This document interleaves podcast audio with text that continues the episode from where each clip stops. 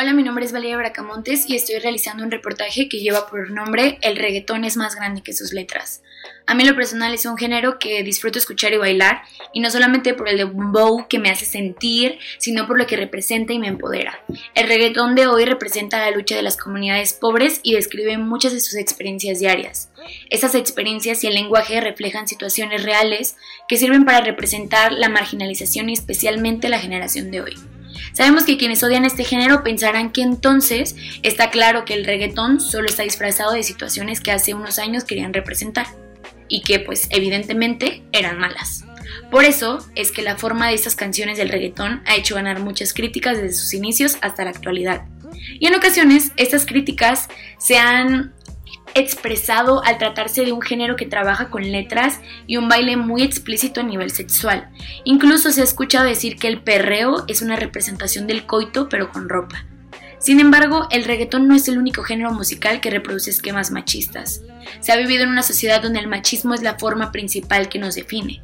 Por eso en los últimos años han surgido grupos, cantantes e iniciativas que buscan demostrar que el problema no está en el reggaetón en sí, ni en su baile, sino en quien llena las estrofas como también en su interpretación. Justo aquí quiero hablar sobre el significado de la interpretación que da Banji, que en todo este proceso que he estado del reportaje es de las cosas que ni siquiera yo me había dado cuenta que realmente tiene mucha razón.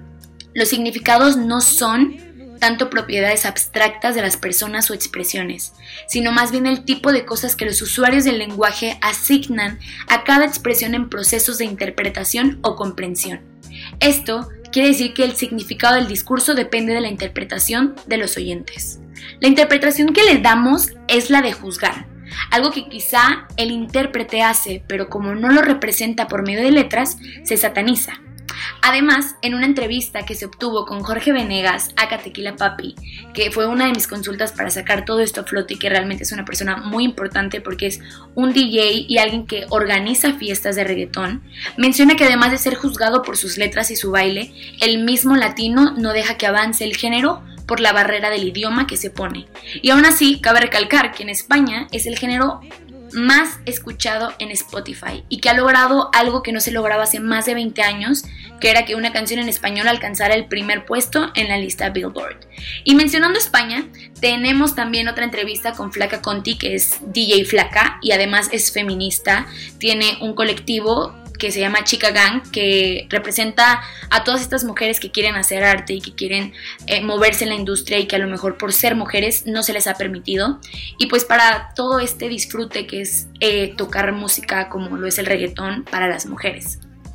Ella dice que debe aceptar que todos los géneros, eh, al igual que la sociedad en su conjunto, es machista y que, si y que si tuviésemos que cancelar todos los elementos culturales que son misógenos, tal y como se pide con el reggaetón, literalmente tendríamos que ir a vivir a una isla y construir una sociedad nueva desde cero.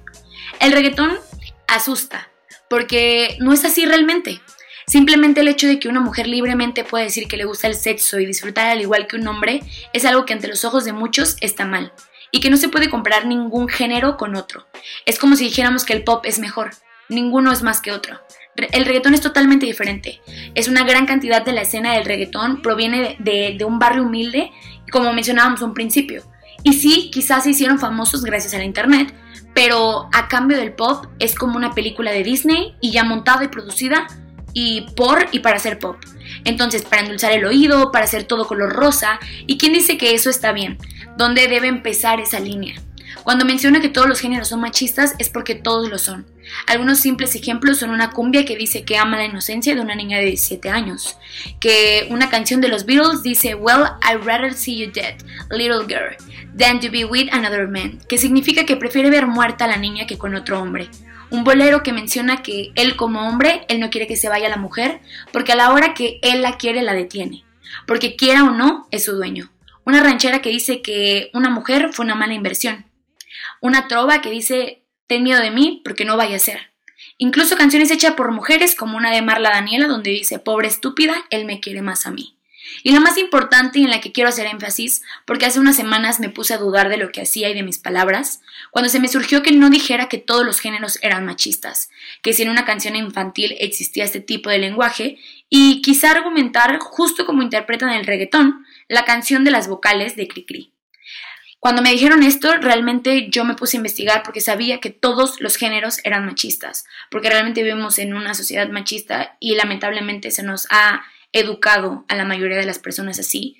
Y me di cuenta que en la canción de Cricri dice que pase la A con sus dos patitas muy abiertas al marchar. Ahí viene la E alzando los pies, el palo de en medio el más chico como ves. Aquí está la I, le sigue la O, una es flaca y la otra es gorda. Y se supone que esto no debería ser malo. Y realmente no dice como en el reggaetón que me voy a pegar a ti y que te voy a hacer cosas. Pero si lo interpretamos de la misma manera que el género, la letra, por ejemplo, es femenina. Y porque sus patas vienen abiertas. Porque decir que una es flaca y la otra, la otra gorda. Entonces, quien lo ve de esta manera es por las propias situaciones que viven o ven a su alrededor. Y que sí, efectivamente es complicado pensar que hasta en esto se puede interpretar o descubrir situaciones así. Y más si las canciones de Cricri son tan famosas en el ámbito infantil y algo muy marcado en la infancia de muchos. Así fue como me di cuenta que definitivamente no quería que me arruinaran mi infancia, ni tampoco que me juzgaran por disfrutar el reggaetón, porque no es malo.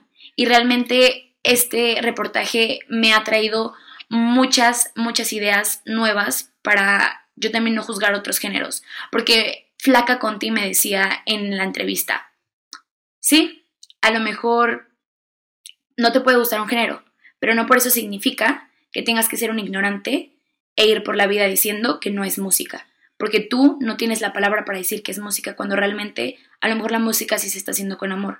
Otra cosa es que haya personas que manchan el género y que sí, haya personas que son machistas y manchen a la sociedad. Realmente eso es todo lo que tengo que decir por ahora. Estoy muy emocionada por representar mi reportaje porque sé que es un tema del cual pocos hablan porque realmente la gente no investiga y solamente se la pasa juzgando. Y las personas que lo bailamos y lo disfrutamos, muchas veces también no sabemos de qué es lo que estamos haciendo y qué es lo que estamos escuchando y bailando. Entonces es muy importante tener todo esto en cuenta porque realmente hay mucho más detrás.